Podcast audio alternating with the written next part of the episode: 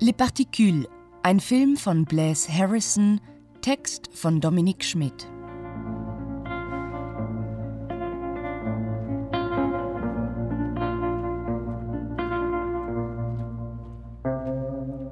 Les Particules des franco-schweizerischen Regisseurs Blaise Harrison fühlt sich bis zum Schluss, wenn die Ereignisse längst eine dezidiert übernatürliche Färbung angenommen haben, wie ein Dokumentarfilm mit stark melancholischem Unterton an.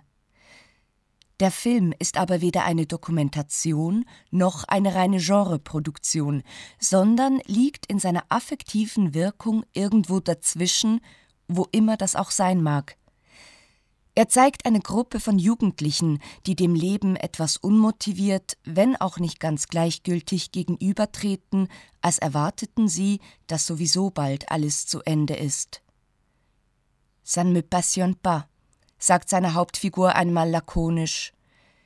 Die etwas gedrückte Stimmung und melancholische Grundtendenz rühren vielleicht von der geografischen Situierung der Handlung an der französisch-schweizerischen Grenze bei Genf her, wo sich in 50 bis 175 Meter Tiefe der riesige kreisförmige Tunnel des CERN befindet, in dem winzige Partikel mit enormer Geschwindigkeit miteinander zur Kollision gebracht werden, um den Ursprüngen des Universums auf die Schliche zu kommen.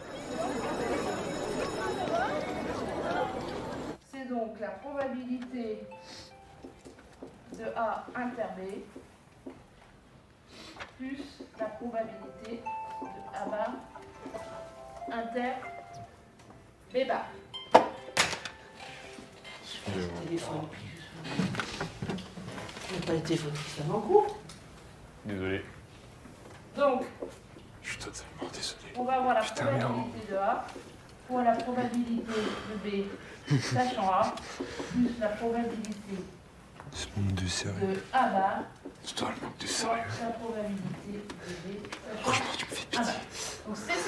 sérieux. Die enormen Kontraste zwischen der eigenen wahrgenommenen Bedeutungslosigkeit und der in nächster Nähe stattfindenden Forschungstätigkeit, die sich vom Urknall über das Higgs-Teilchen bis zur Antimaterie befasst, scheinen, zumindest in Harrisons Film, bei den Jugendlichen eine Art Endzeitstimmung zu kreieren. Nichts wird als konstant wahrgenommen, weder die eigene Psyche auf der Schwelle zum Erwachsenwerden, noch die zwischenmenschlichen Beziehungen etwa zu abwesenden Eltern oder zu den Mitschülern. Und schon gar nicht ist dies die Realität selbst, die sich aus der Perspektive des Protagonisten Pierre André, PA genannt, immer wie seltsamer zu verhalten beginnt.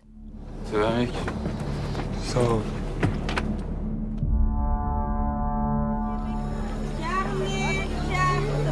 Est-ce que vous êtes prêts, la jeunesse Un beau sourire, voilà, naturel. Grosse ambiance, hein. T'es tout mignon dans ton costume tout jaune, là. Petit jeune canari.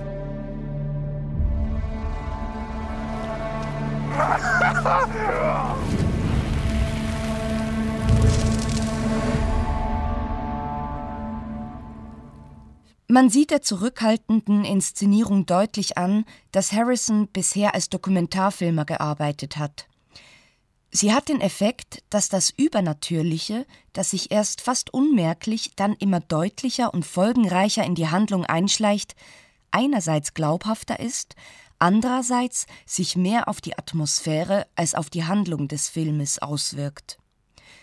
Die Tonalität, die fast gänzlich an die Psyche von PA gekoppelt ist, ändert sich zum Beispiel auch dann nicht groß, als dessen bester Freund nach einem psychedelischen Experiment im Wald plötzlich verschwindet.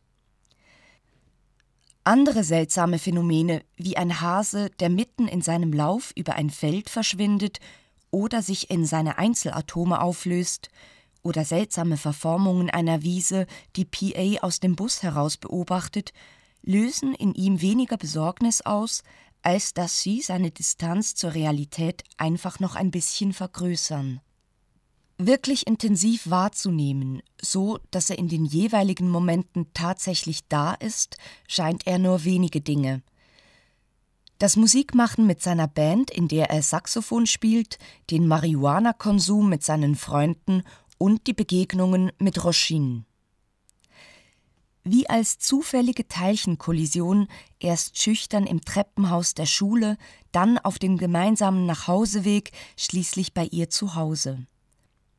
Roschins Krankheit, die sie ständig müde macht und zu regelmäßigen Medikamenteninjektionen zwingt, ist im Gegensatz zu jener von PA offiziell ärztlich attestiert. Früher bekam er mal ADHS-Medikamente, hat die aber schon lange abgesetzt. Jetzt geht er bloß noch mit seinen Freunden zum Drogendealer, der früher mal elektronische Musik machte, jetzt aber mit Frau und Kind endlich mal seriös werden musste, wie er sagt. Vois des trucs bizarres. Parfois moi aussi je me réveille. Et c'est comme si le monde n'était plus pareil. Comme s'il changeait et que personne d'autre s'en rendait compte. You live in a region which hides deep underground the LHC of CERN, the most powerful accelerator in the world. What are these particles that we're looking at? Why do people exist? Das Wissenschaftliche, präsent durch die buchstäbliche Allgegenwart des Teilchenbeschleunigers im Film wie im Ort, den PAs Klasse in einer zentralen Szene auch besucht und erklärt bekommt, fügt sich in Les Particules hervorragend mit dem beobachtend poetischen Gestus zusammen, mit dem dieser die Jugendlichen betrachtet. Als PA und Roschin zu zweit auf ihrem Bett sitzen, unterhalten sie sich über die physikalische Unmöglichkeit wirklicher Berührungen. Dazwischen den einzelnen Teilchen, die zum Beispiel ihre Hände ausmachen, immer noch eine letzte kleine Lücke bleibt. Bezeichnenderweise beschreibt PA die übernatürlichen Dinge, deren Zeuge er wird, als seltsame Dinge, die in seinem Gehirn passieren. Für das Individuum macht es keinen Unterschied, ob seine Wahrnehmung und die Veränderungen, denen diese ausgesetzt ist, der Realität entsprechen oder bloße Einbildung sind, weil es im Grunde keine wirklich objektive Perspektive gibt. Jedenfalls nicht, wenn man sich vor Augen führt, dass alles, was wir sehen, hören, empfinden, aus winzig kleinen Teilchen besteht, deren wirkliche Natur der Mensch nicht einmal ansatzweise versteht. So ist Le Particule auf seine eigene spezielle Weise eine Dokumentation der jugendlichen Psyche, die mit sich selbst und dem Übernatürlichen konfrontiert wird, dabei aber den Unterschied nicht ganz erkennen kann. Und wenn Le Particule vieles ist, einfühlsam geschrieben, poetisch beobachtet, surreal schön komponiert, etwas ist er entschieden nicht. Hoffnungsvoll.